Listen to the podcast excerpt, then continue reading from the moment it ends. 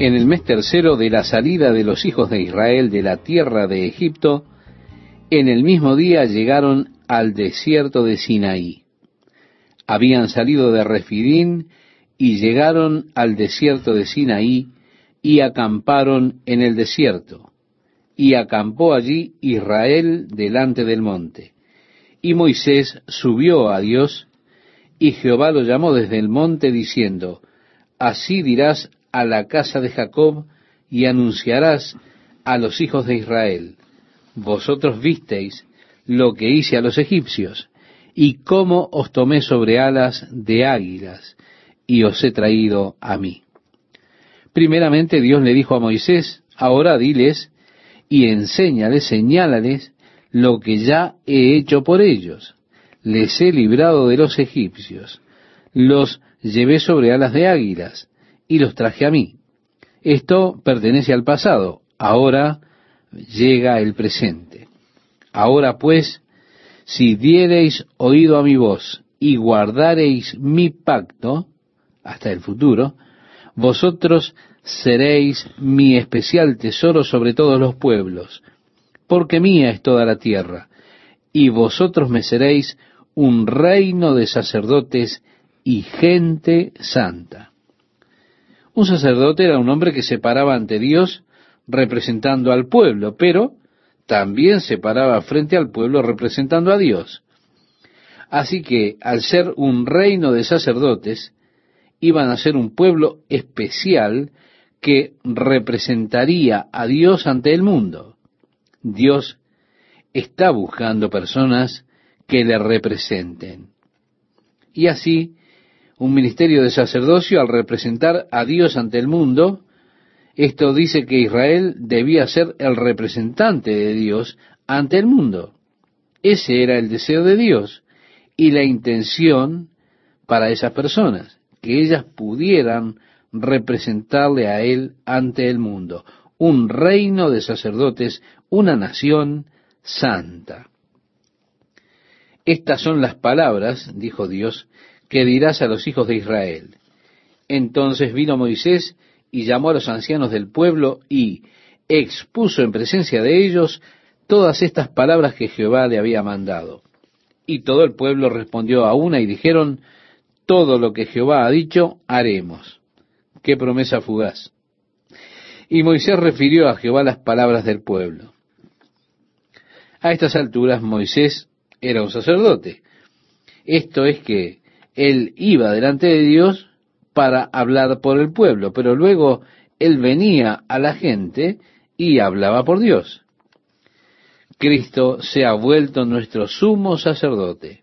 Él nos representó ante el Padre y Él representa al Padre para nosotros. Sí, Jesús es nuestro gran sumo sacerdote. Así que hay un mediador entre Dios y los hombres, el hombre Jesucristo, nuestro sumo sacerdote. Pero aquí Moisés era sacerdote y en el Antiguo Testamento esto fue siempre el propósito del sacerdote, representar al pueblo frente a Dios, ir a Dios hablar al pueblo, luego venir al pueblo y hablar por Dios. Así que aquí está Moisés obrando en este concepto de sacerdocio. Él vuelve a Dios y le dice, oye, ellos dijeron todo lo que dices, haremos.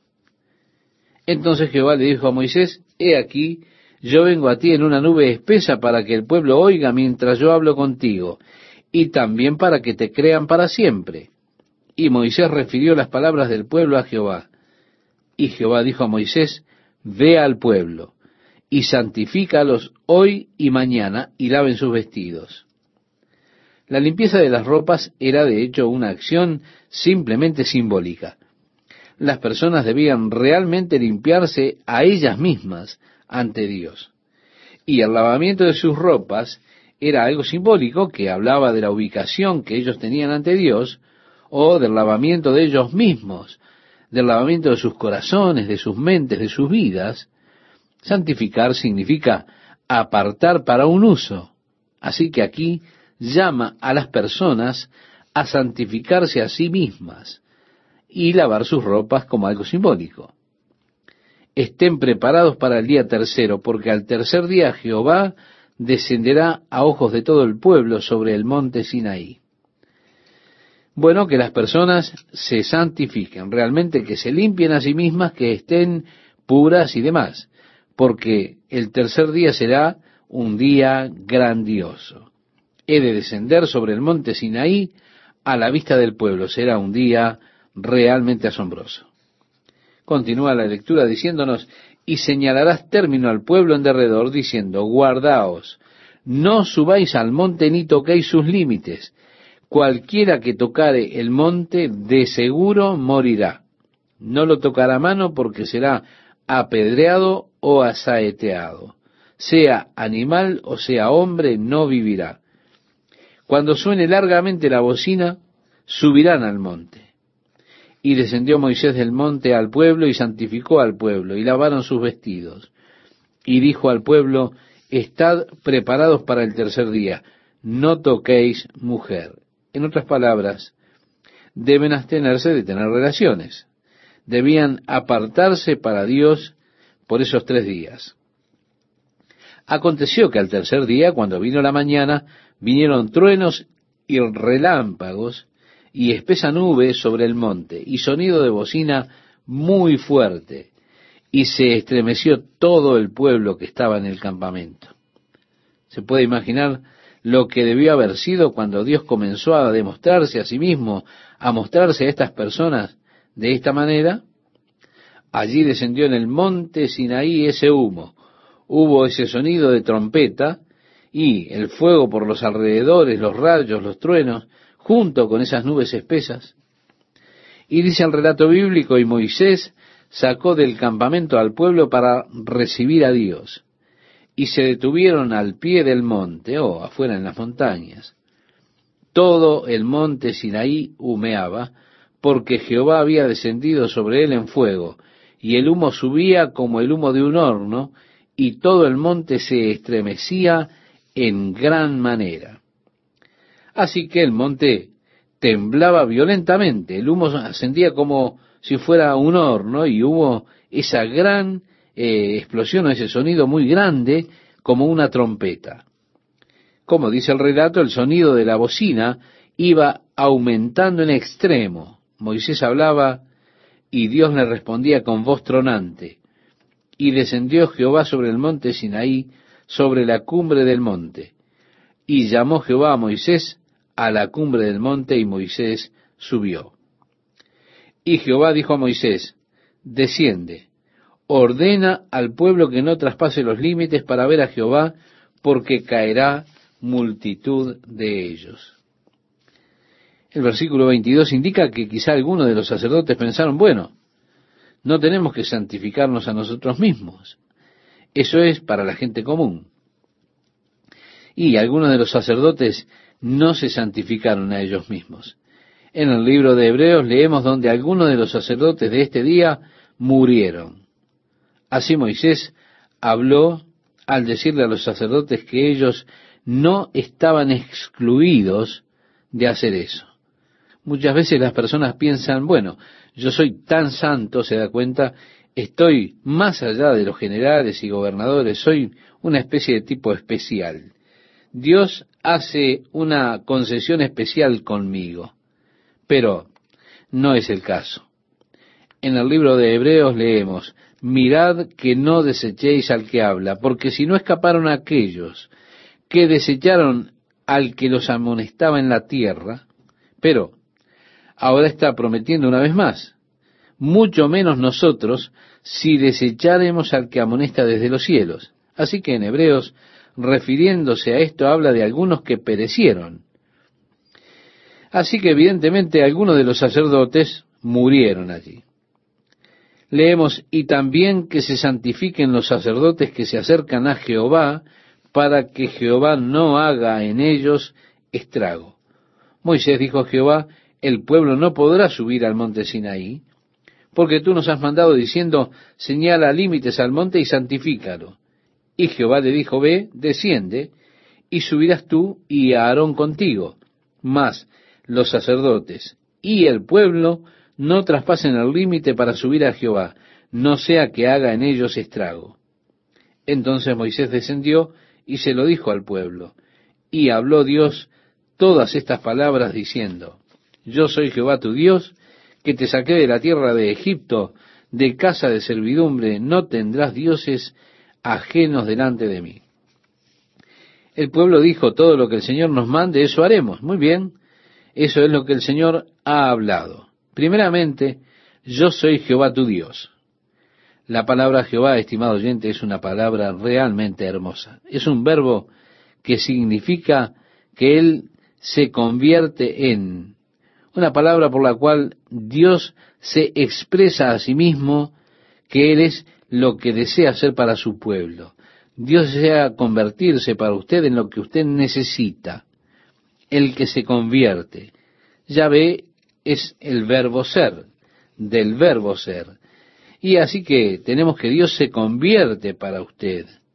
Yo soy Yahvé, tu Dios, el cual te trajo de la tierra de Egipto, fuera de la casa de esclavitud. No tendrás dioses ajenos delante de mí. Ahora, eso no significa que Dios es primero en su vida y luego usted puede tener cualquier otro tipo de dioses, en tanto Él sea el primero. Delante en un sentido de precedencia los tengo para yo ser el primer Dios de su vida y luego ustedes pueden tener toda clase de dioses delante de mí. No, eso está mal. No es el significado de lo que Dios expresa aquí. Delante es en mi presencia.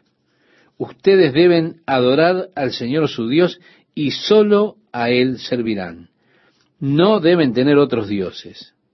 Él debe ser el Dios exclusivo de su vida no tendrán dioses ajenos delante de mi presencia o delante de mí. Agrega, no te harás imagen ni ninguna semejanza de lo que esté arriba en el cielo, ni abajo en la tierra, ni en las aguas debajo de la tierra. No te inclinarás a ellas, ni las honrarás, porque yo soy Jehová tu Dios, fuerte, celoso, que visito la maldad de los padres sobre los hijos hasta la tercera y cuarta generación de los que me aborrecen, y hago misericordia a millares, a los que me aman y guardan mis mandamientos. Así que tenemos allí la prohibición de hacer imágenes talladas. Y también esto va para cualquier semejanza de alguna cosa que esté en los cielos, lo que incluiría los seres angelicales, por ejemplo, o lo que está debajo de la tierra, o lo que está en las aguas debajo de la tierra. No las harán, no se inclinarán ante ellas, dijo Dios. Ahora, los hombres han sido culpables de hacer sus propios dioses. El hombre es consciente de Dios. La Biblia dice, los cielos cuentan la gloria de Dios y la expansión denuncia la obra de sus manos. Hay una conciencia universal de Dios en cada cultura humana, conceptos, ideas, de la existencia de Dios. Ahora bien, muchos hombres son culpables de hacer sus propios dioses. Y un hombre cuando hace su propia imagen de Dios, por lo general comienza con esta premisa. Si yo fuera Dios, esto es lo que sería, esto es lo que haría. De esta forma es como respondería. Así es como reaccionaría. Por causa de esto es por lo que tengo reparos cuando alguien viene a mí y dice, bueno, no sé por qué Dios hace esto. Lo que en sí está diciendo es, si yo fuera Dios, no lo haría así. Pensaría algo mejor, tendría una manera mejor de hacer las cosas. Mejor que ese modo que Dios tiene. Esa persona está próxima a crear su propia imagen de Dios.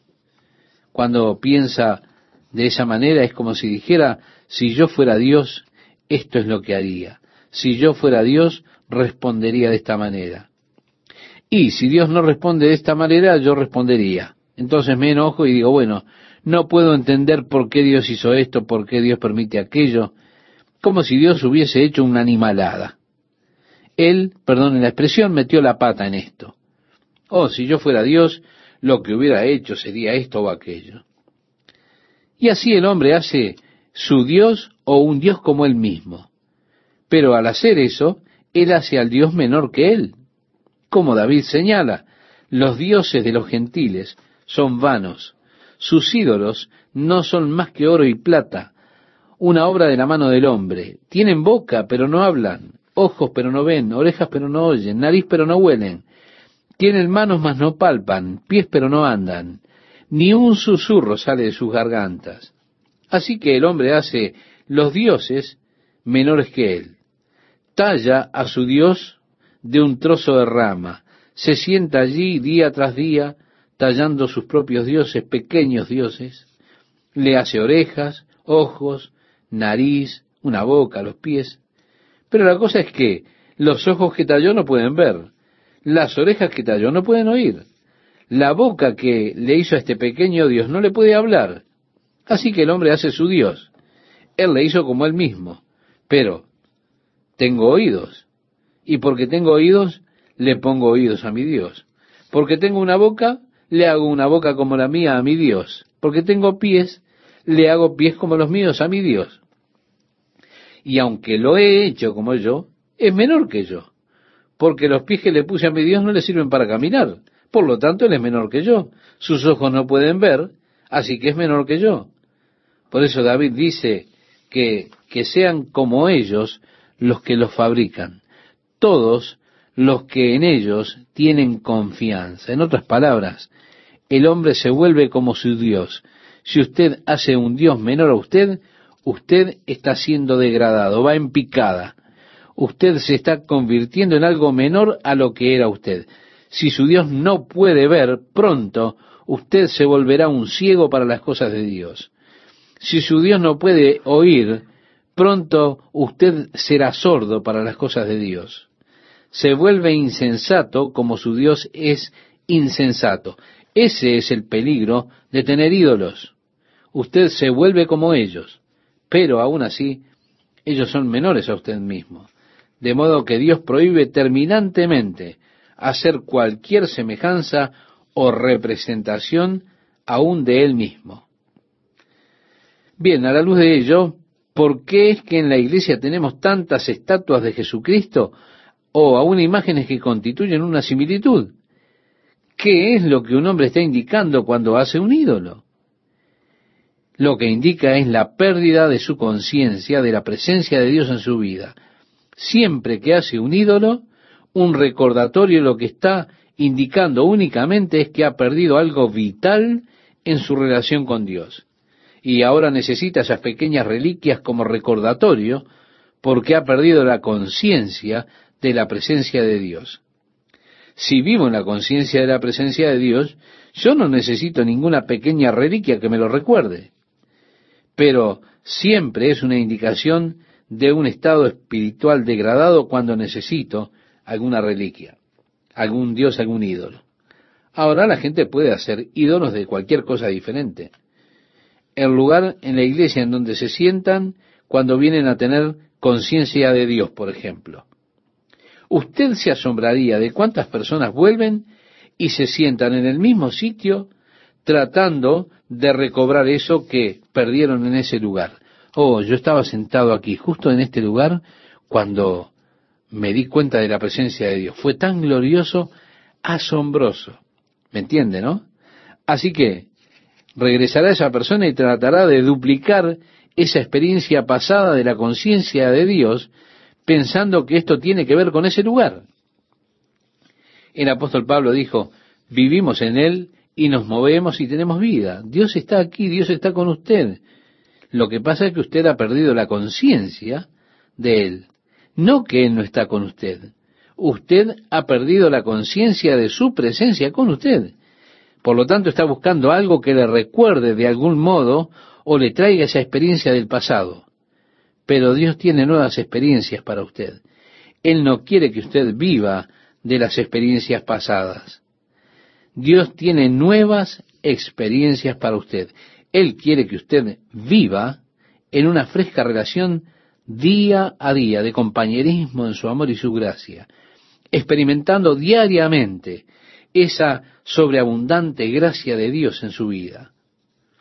Así que tenemos la prohibición de hacer primeramente a la imagen. ¿Por qué? Porque una vez que usted las ha hecho, lo siguiente es con frecuencia adorarlas. Luego esto le guía a servirlas. Así es la progresión. Usted hace un Dios, lo siguiente es adorar a ese Dios, finalmente usted sirve a ese Dios.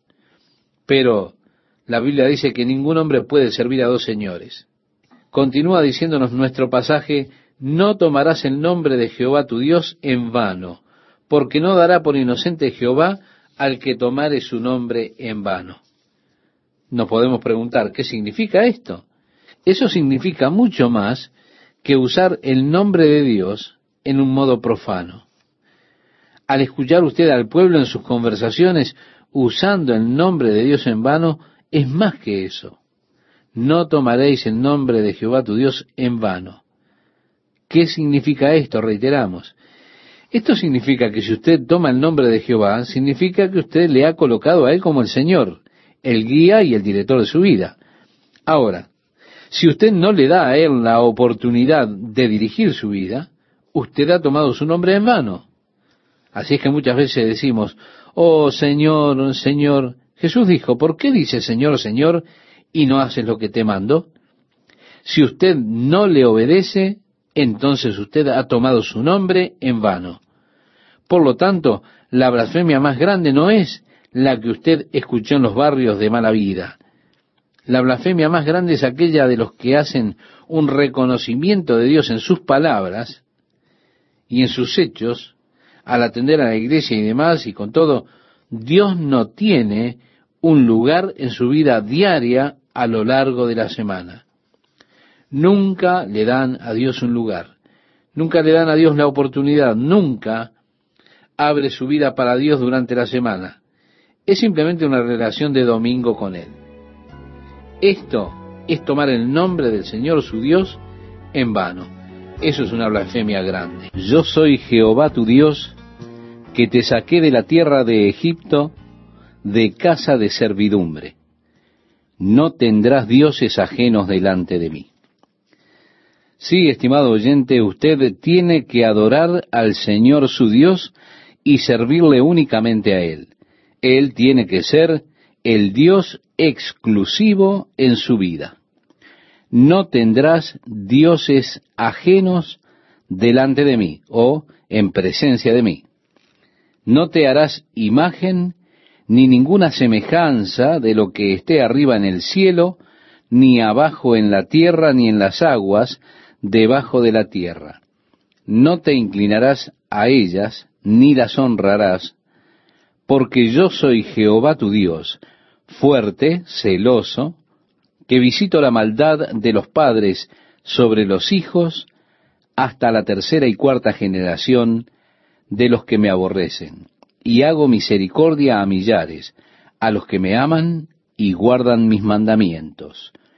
No tomarás el nombre de Jehová tu Dios en vano, porque no dará por inocente Jehová al que tomare su nombre en vano. ¿Qué es lo que esto significa? Podemos preguntarnos. Significa mucho más que usar el nombre de Dios en una manera profana. Esto significa que si usted toma el nombre de Jehová, usted le ha colocado a Él como Señor, como guía y director de su vida. Ahora bien, si usted no le da a Él la chance de guiar su vida, de dirigirlo, usted ha tomado su nombre en vano. Por tanto, la blasfemia más grande es la de aquellos que hacen reconocimiento de Dios en sus propias palabras y quizá en sus propios hechos al asistir a la iglesia y demás cosas. Con todo, Dios no tiene un lugar en la vida de ellos, en la vida diaria a lo largo de la semana.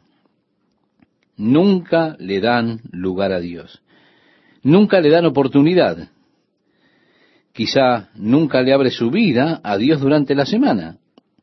Lo que tiene simplemente es una relación de domingo con Él. Eso significa que está tomando el nombre del Señor su Dios en vano.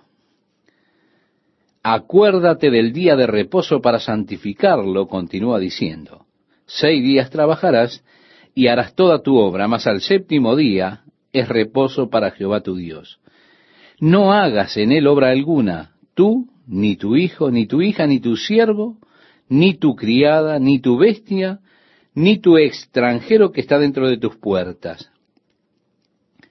porque en seis días hizo Jehová los cielos y la tierra, el mar, y todas las cosas que en ellos hay, y reposó en el séptimo día. Por tanto, Jehová bendijo el día de reposo y lo santificó.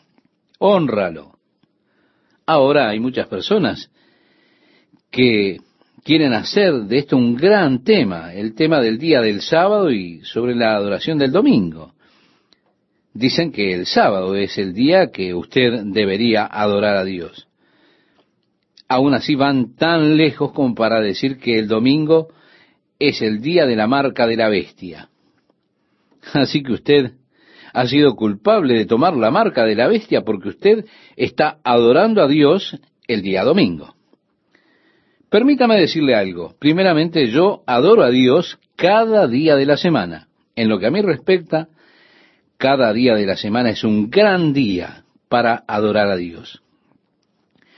Creo que para bien del hombre Dios estableció un patrón de seis días y uno de descanso.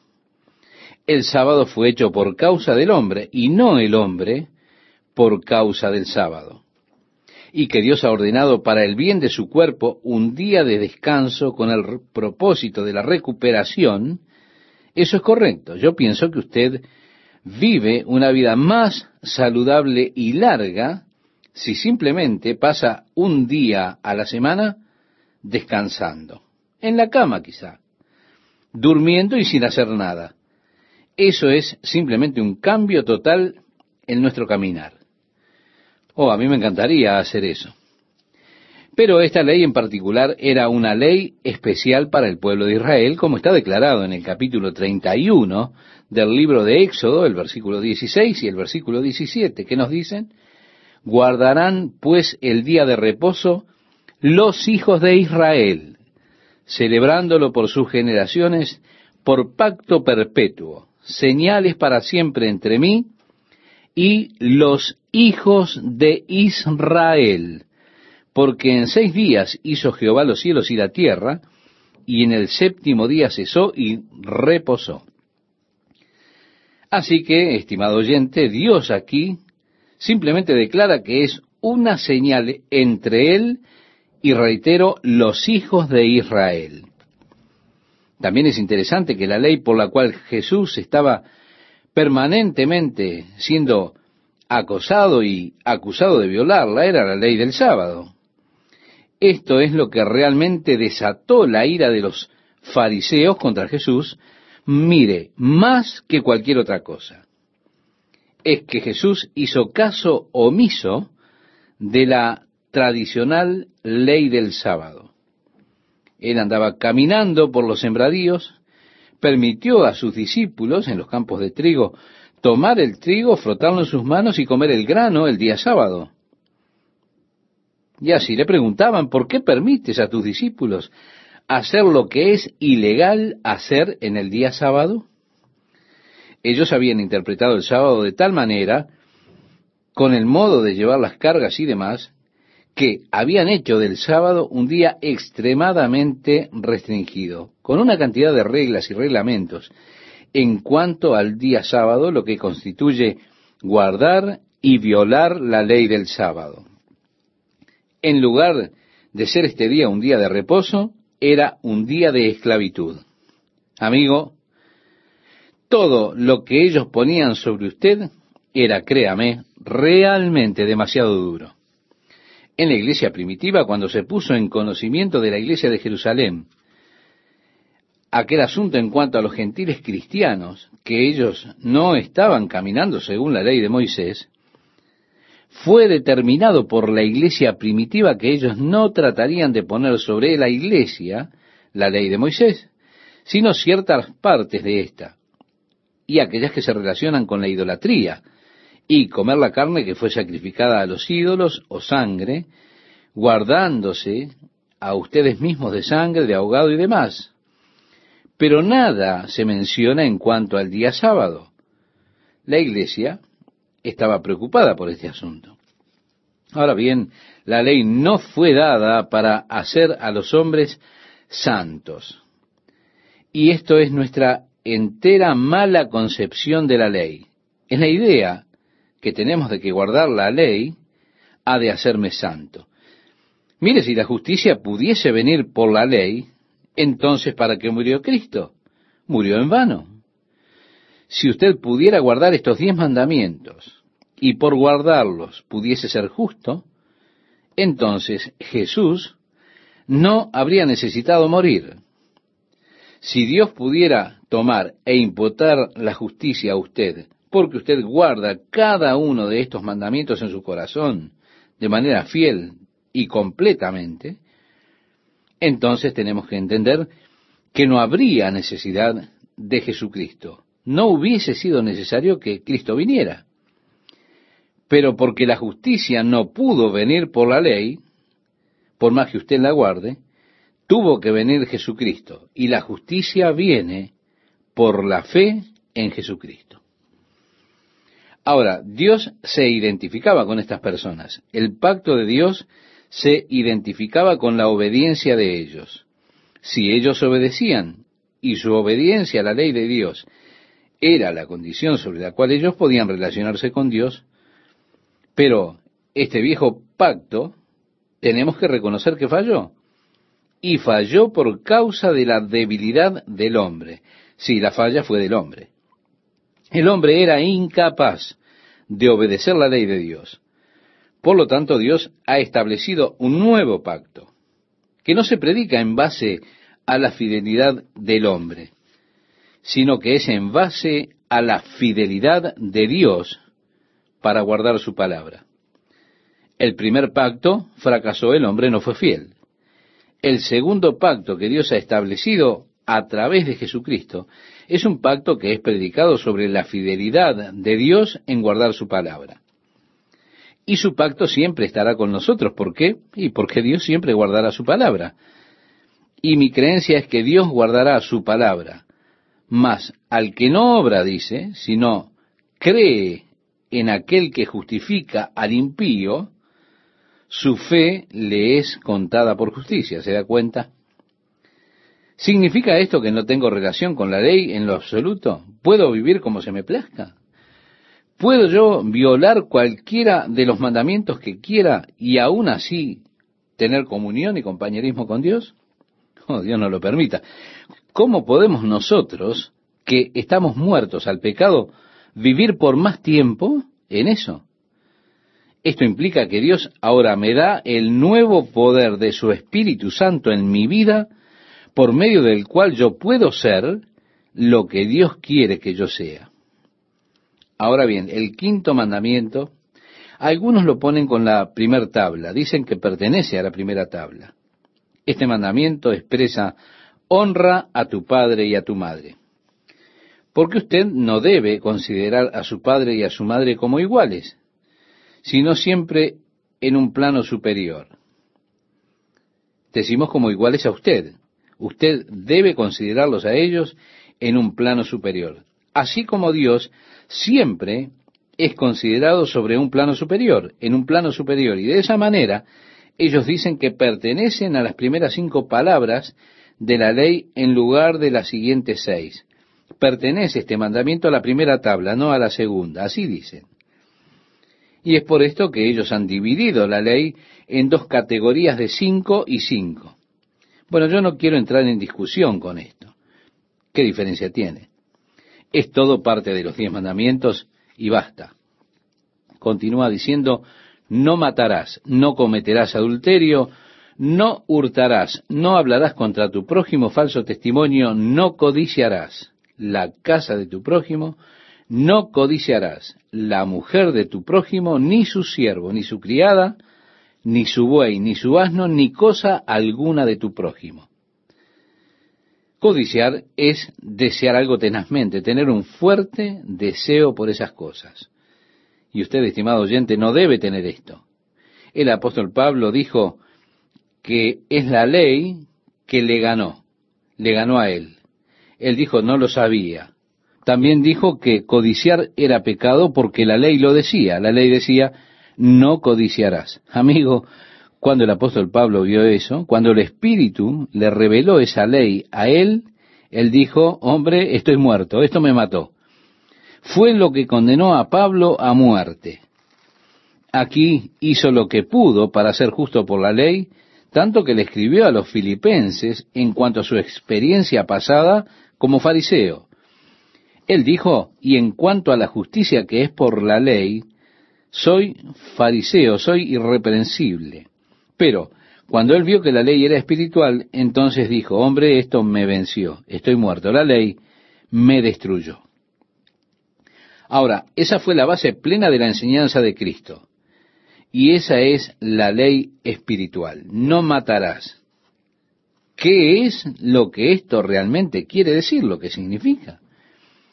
Esto significa que usted no tiene que odiar a nadie, porque el odio precisamente es la semilla de lo que conocemos como asesinato.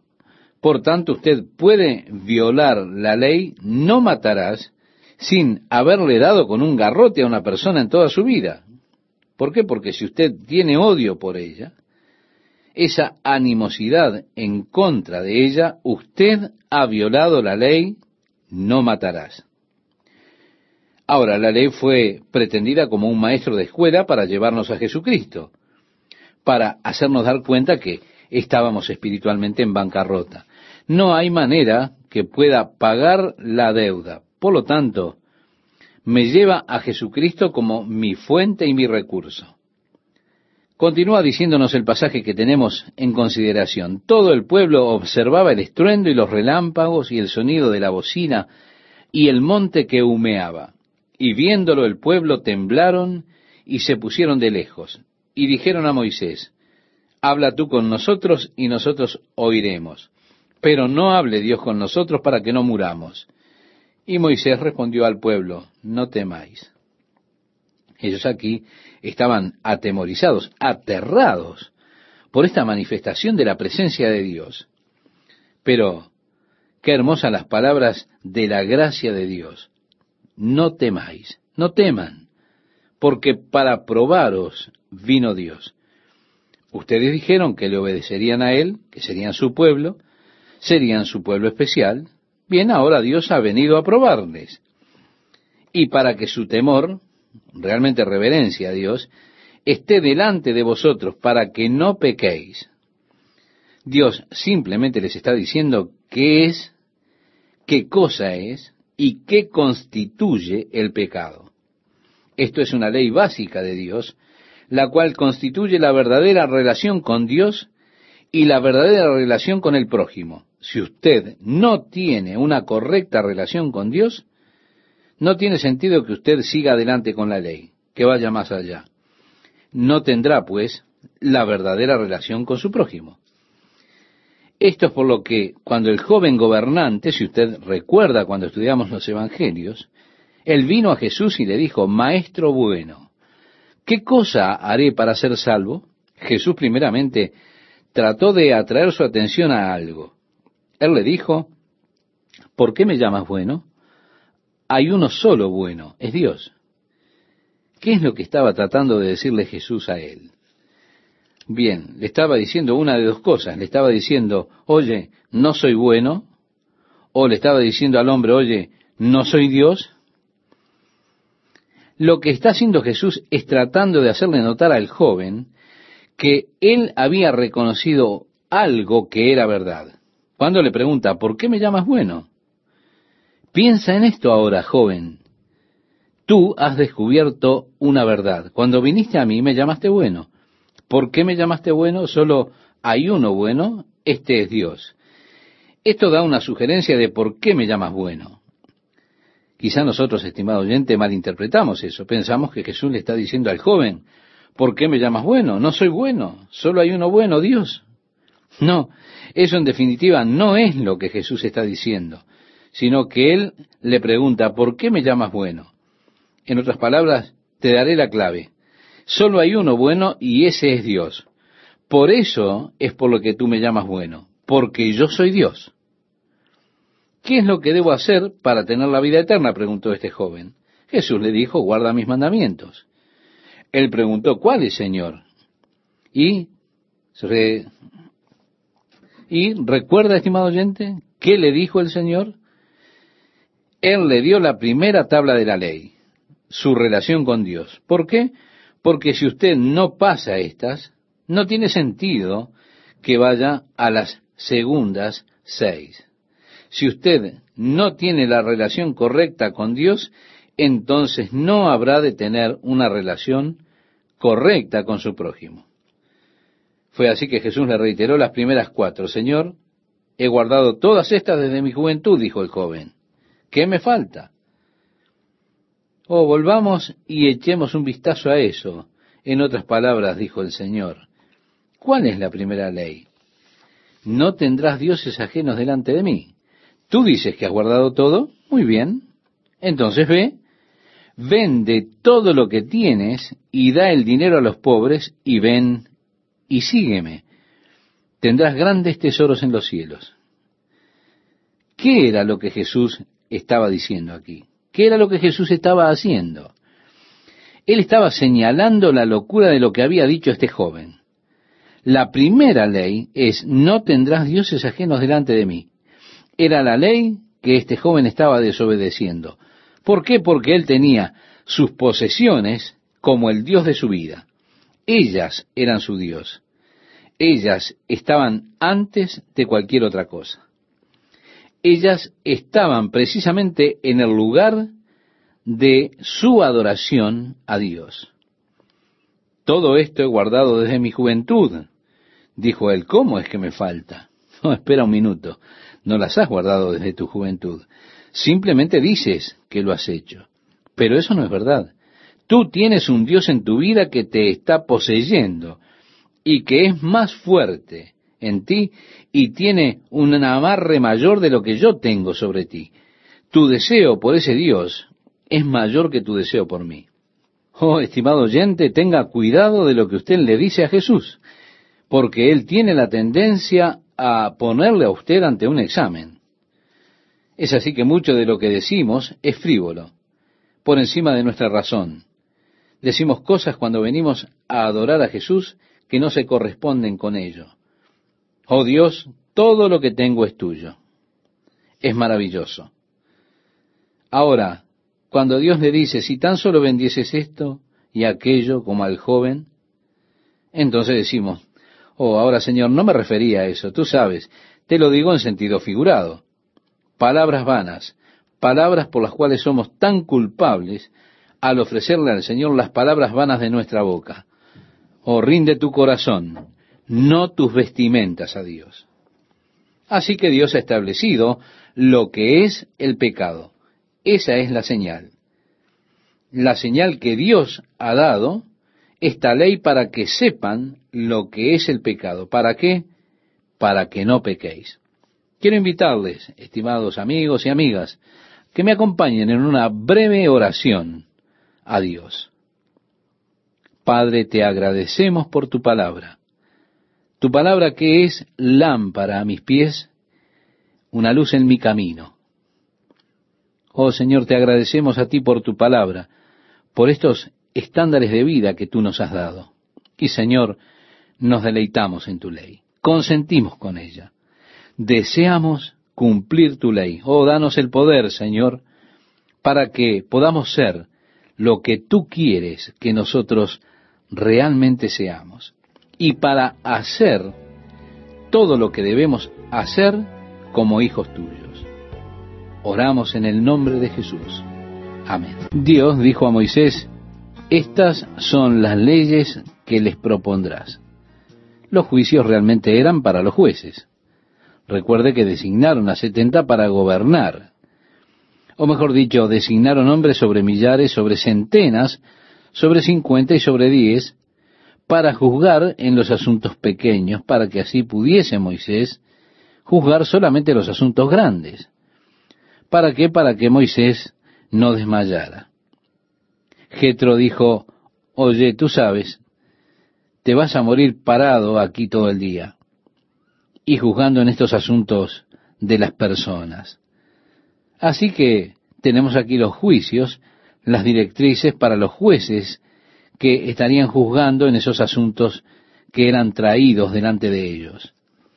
No era algo de venganza lo que suponía que iban a hacer, sino que Estas cosas son los estándares que fueron señalados para los jueces.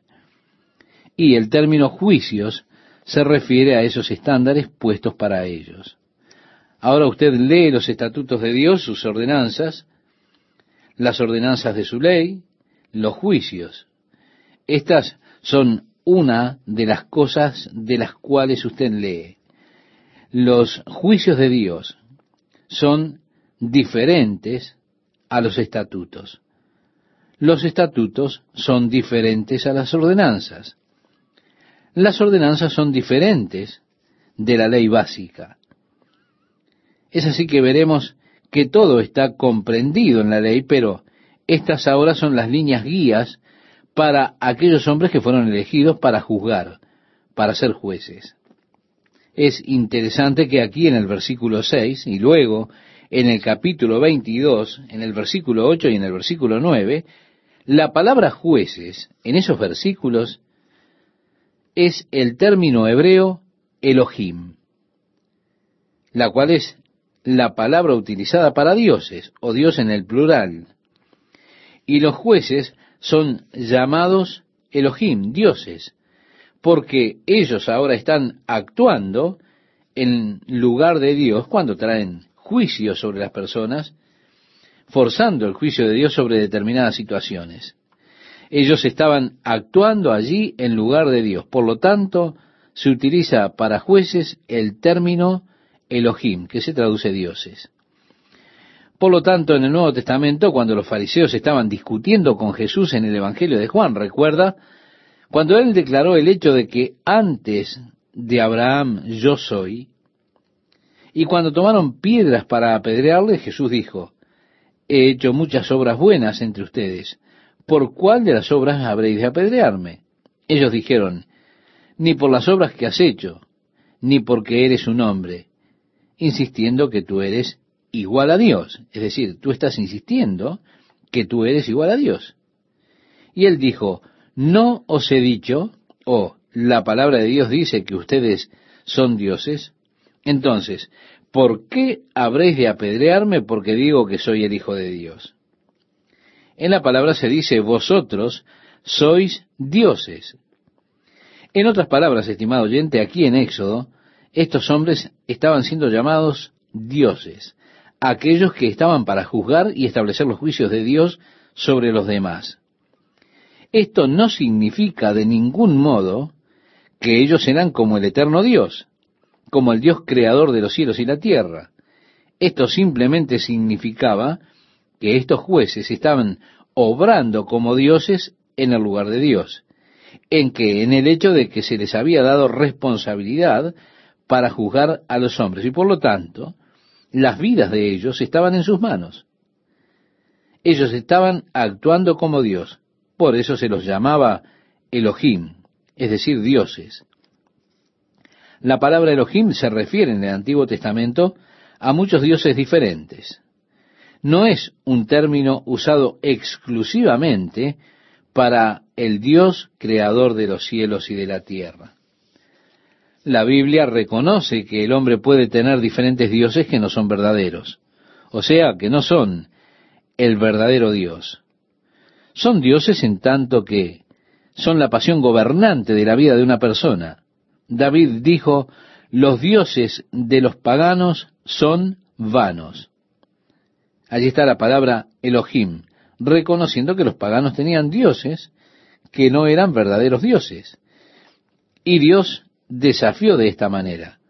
Si ustedes son dioses, si ustedes son Elohim, pruébenlo al decirnos qué es lo que va a pasar antes de que eso acontezca. Por tanto, el término Elohim se refiere a lo que es el principio guía o la pasión de la vida de una persona. Fui a esto para darle a usted simplemente un trasfondo de la escritura, el trasfondo a la que Jesús se está refiriendo en el Evangelio de Juan, porque hay una secta que a causa de esa referencia de Cristo en las escrituras, esa referencia que dice vosotros sois dioses, ellos han construido una doctrina de la progresión del hombre hasta llegar a ser Dios.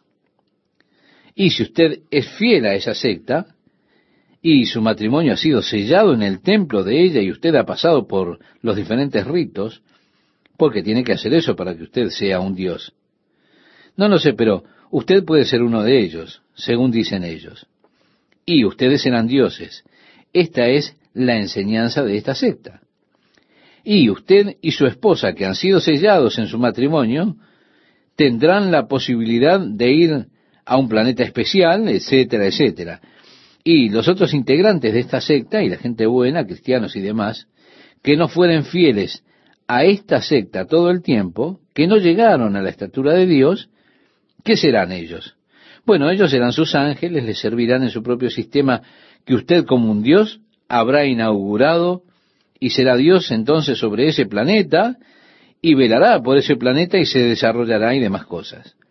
Toda una clase de estilo de vida y demás de su descendencia allí en algún planeta del universo que usted ha alcanzado por esa condición de Dios. Ahora, esto es la meta que tiene esta secta.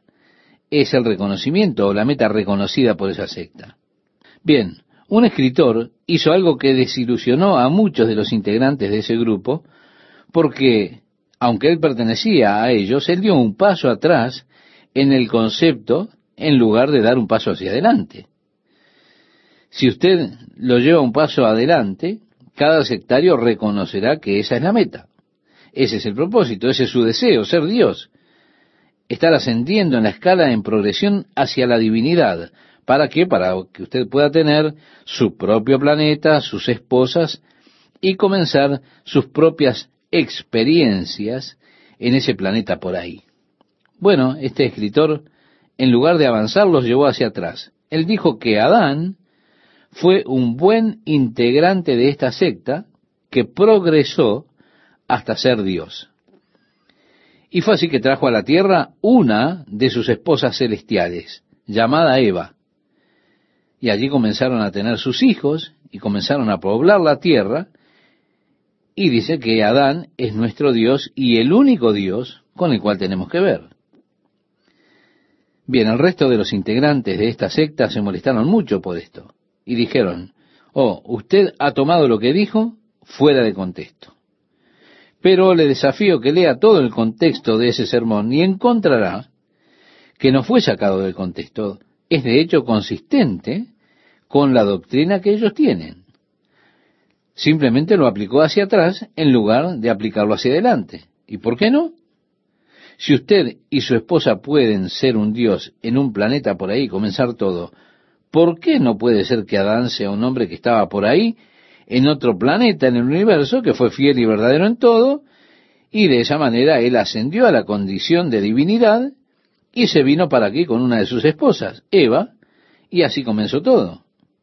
Ahora, todo ese sistema de pensamiento e idea, tomado de un solo versículo del Nuevo Testamento, donde Jesús dice, ¿no os dije en la ley vosotros dioses sois?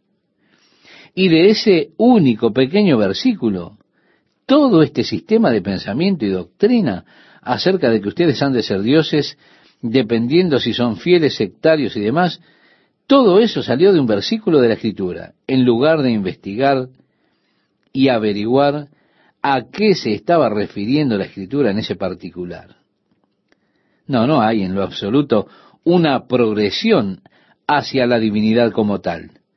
No es lo que está enseñando esta secta la verdad. De hecho, ese deseo de ser Dios es lo que ha comenzado todo el trágico problema de la raza humana y también con los ángeles anteriormente. Cuando usted lee en la Biblia acerca de la caída de Satanás en el capítulo 14 de Isaías, Allí dice, ¿cómo caíste del cielo, oh lucero hijo de la mañana? Luego prosigue en contarle de cuál fue su voluntad en contra de la voluntad de Dios. La quinta declaración de Satanás fue, seré como el Altísimo. Cuando Adán y Eva estaban en el jardín, Satanás vino a Eva para tentarla a que comiera el fruto que Dios les había prohibido. ¿Recuerda cuál fue la tentación que Adán tuvo con ella? Dios dijo, el día que comiereis, morirás. Pero el diablo le dijo, el día que comieres, seréis sabios como Dios. Así que ese es el deseo que aparece allí, de ser sabio como Dios. Esa es la cosa que Satanás usó para hacer tropezar a Eva en el jardín, ser como Dios. Eso mismo, estimado oyente, es lo que tienta a las personas en nuestros días. Bien, la palabra jueces, Elohim, no se refiere en absoluto al Dios eterno y viviente, creador de los cielos y la tierra, sino a los hombres que son designados para juzgar en aquellos casos que son traídos delante de ellos, y al juzgar se constituyen en representantes de Dios y están actuando por Dios, reconociendo las vidas y determinando el destino de estos hombres allí en sus manos. Es así que los jueces se darán cuenta de la extraordinaria responsabilidad que tienen como jueces. Todo este capítulo 21 con los jueces y tratar con sus juicios como lo hace en el capítulo 22. Así que esto está dirigido básicamente para aquellos hombres que iban a ocupar la posición de un juez en Israel. Ellos iban a juzgar varios asuntos. Y así que él comienza a establecer ciertas leyes básicas que gobernarán primeramente la posesión de un siervo. Dice, si comprares siervo hebreo, seis años servirá, mas al séptimo saldrá libre, de balde. Si entró solo, solo saldrá. Si tenía mujer, saldrá él y su mujer con él. Aquí encontramos nuevamente este patrón de seis y uno. Recuerda, seis días trabajarás y harás toda tu obra, el séptimo día descansarás. Aquí dice, si comprare siervo, si comprare siervo hebreo, seis años servirá. Si usted fuera un hebreo vendido en esclavitud, usted tendría que servir seis años, trabajar seis años. Pero al séptimo año usted saldría libre. Es una ley muy interesante. Ahora, si él fue vendido como un esclavo y vino por sí mismo, él saldrá por sí solo. Es decir, si vino él solo, saldrá solo. Ahora, si él estuviera casado y viene su esposa con él, entonces, cuando llegue el séptimo año, su esposa podrá marcharse con él. Y así continúa diciendo, y si su amo le hubiere dado mujer y ella le diere hijos o hijas, la mujer y sus hijos serán de su amo, y él saldrá solo. Es que los esclavos no tenían derechos en absoluto, ningún derecho de posesión. Por tanto, si usted era vendido como esclavo, mientras usted fuera un esclavo, su amo podía darle a usted una de las otras mujeres esclavas, y usted podría formar su pareja con ella, podía tener niños. Ahora, llegó el séptimo año. Es el año en que usted puede salir libre. Usted puede irse, pero no puede tomar su esposa e hijos porque pertenecen a su amo. Por lo tanto, el fruto que ha tenido de su relación también le pertenece a él. ¿Por qué? Porque usted como esclavo no tiene derechos. No tiene derechos sobre su propia posesión mientras usted estuvo trabajando como esclavo para su amo.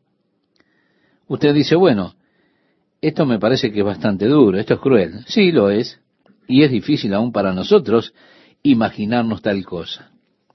Continúa la Biblia diciendo, y si el siervo dijere, yo amo a mi Señor, a mi mujer y a mis hijos, no saldré libre, entonces su amo lo llevará ante los jueces, y allí se encuentra esta palabra, Elohim, que traducido es dioses, y le hará estar junto a la puerta o al poste, y su amo le horadará la oreja con lesna, y será su siervo para siempre.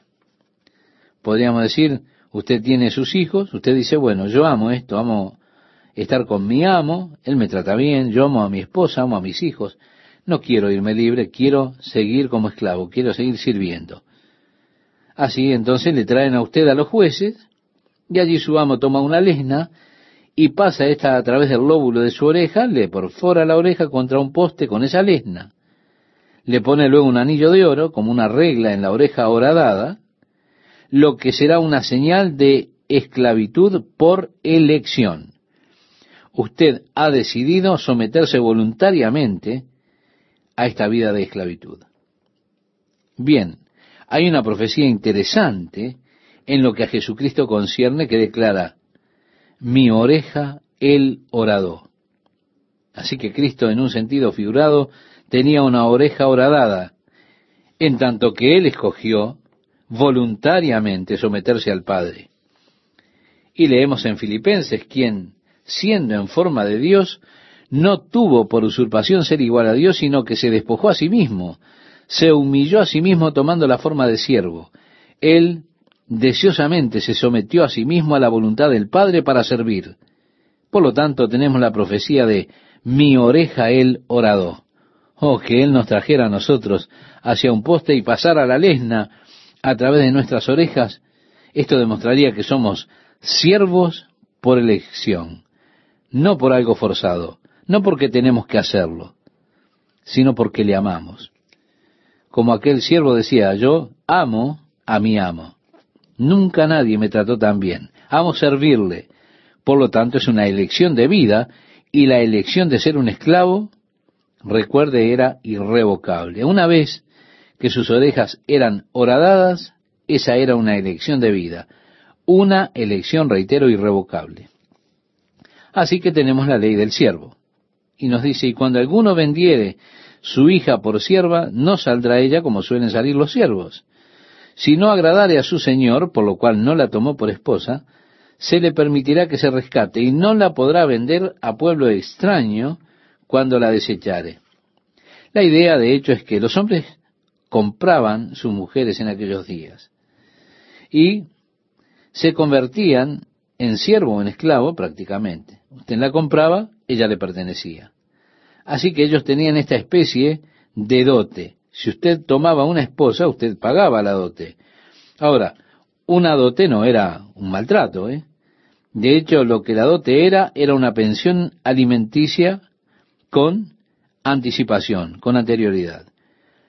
Si usted decidía que no la quería más después de haberse casado con ella, porque el divorcio en aquellos días era bastante fácil, y el hombre decía, bueno, encontré que una vez que la compré no la quiero, entonces ella tenía que ser redimida, ella no tenía que permanecer allí y soportar las tonterías de ese hombre por siempre. Pero ella debía tener el derecho de su dote. Ella puede vivir de lo que yo pagué por ella al principio. Y así dice, si no agradare a su señor, por lo cual no la tomó por esposa, se le permitirá que se rescate. En el versículo 9 leemos, más, si la hubiere desposado con su hijo, hará con ella según la costumbre de las hijas. Si tomare para él otra mujer, no disminuirá su alimento, ni su vestido, ni el deber conyugal. En otras palabras, él tiene que ir adelante y pagar su pensión alimenticia y cuidarla. Y si ninguna de estas tres cosas hiciere, ella saldrá de gracia sin dinero. Esto era trágico, ¿verdad? Pero ese es el modo en que ellos acostumbraban en aquellos días. Las mujeres realmente tenían muy pocos derechos. Han recorrido un largo camino hasta hoy. ¿Por qué han transitado un largo camino? Y nosotros miramos ahora a Jesucristo. Y por causa de Jesucristo y de su declaración de que somos todos nosotros hijos de Dios, y en Cristo no hay varón y hembra, han recorrido un largo camino hasta Cristo. Las distinciones han sido rotas. En Cristo, que ha puesto a todos sobre un fundamento igual han sido rotas. Ha puesto a todos en un plano de igualdad, ha quitado cualquier concepto de un sexo superior. Que Dios favorece a hombres sobre mujeres o viceversa. No, no, estimado oyente, esto no existe. Todos somos uno en Cristo Jesús.